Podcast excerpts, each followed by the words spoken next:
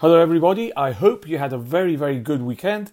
Today is Monday and it's going to be a great week. Today is Monday, the 31st of January. Okay, let's go for it. And we have to start speaking about sports and we have to talk about Rafael Nadal. Rafa Nadal, he has won 21 Grand Slams. He is now officially the best tennis player ever. No other tennis player has ever made it to 21 Grand Slams. Not any male tennis player because I think there is a female player that has one more. I think. I'm not sure. I have to check it out.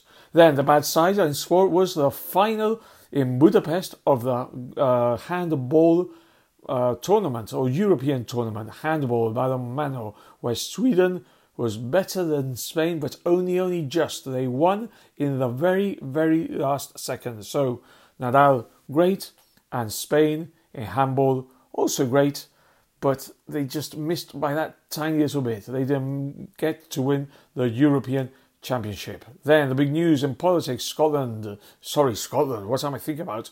Portugal, Antonio Costa.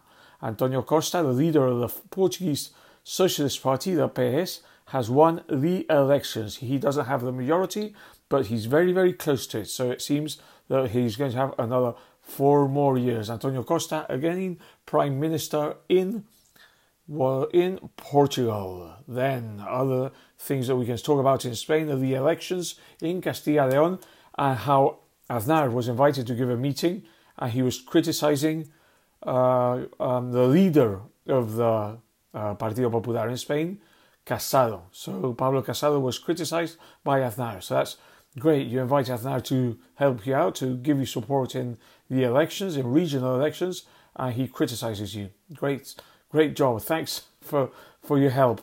And another thing we have to talk about is the European Song Contest. My kids were telling me to speak about this and how the European Song Contest, Eurovision, Eurovision, has a Spanish song. It was chosen uh, yesterday and it's sung by Chanel and the song is called SloMo. I haven't heard it, but I will listen to it later on today if I have a bit of time and let's see what it's like because sometimes the songs that win are a little bit of a disaster. I hope this one is better than others other years. Anyway, thanks for listening, and we'll talk again tomorrow. Cheers, goodbye.